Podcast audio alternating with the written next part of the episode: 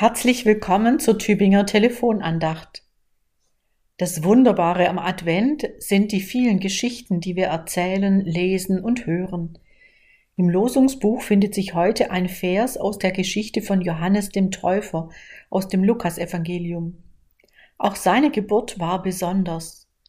Sein Vater Zacharias war Priester im Tempel in Jerusalem. Seine Mutter Elisabeth war mit Maria verwandt. Beide Eltern waren schon alt und noch immer ohne Kinder.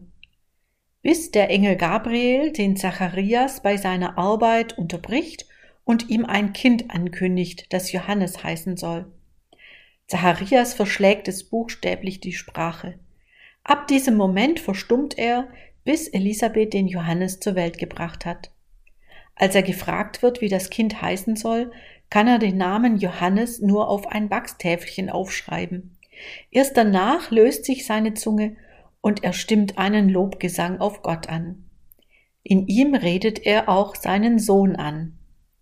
Zacharias sprach, Du wirst dem Herrn vorangehen, dass du seinen Weg bereitest und Erkenntnis des Heil gebest seinem Volk in der Vergebung ihrer Sünden.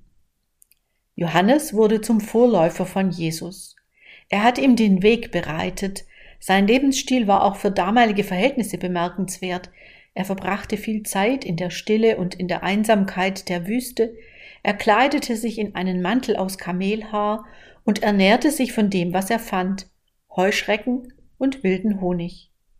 Und er rief die Leute dazu auf, sich an das zu halten, was Gott gefällt, gerecht zu wirtschaften, vom eigenen Überfluss abzugeben, Gottes Erbarmen an andere weiterzugeben. Er legte ihnen dar, dass ihr Heil längst bereitet war, dass sie es finden könnten, wenn sie sich an Gott wandten und um Vergebung baten und danach umkehrten und auf neue Weise lebten. Viele wurden von ihm angesprochen und ließen sich von ihm im Jordan taufen. Auch Jesus stellte sich bei ihm zur Taufe an. Manche dachten, Johannes sei der erhoffte Retter von Israel. Doch Johannes verwies auf den, der nach ihm kommen sollte auf Jesus. Der ist es, auf den ihr gewartet habt. Hört auf ihn, öffnet ihm eure Herzen. Bei ihm findet ihr euer Heil. Beherzigen wir den Rat des Johannes.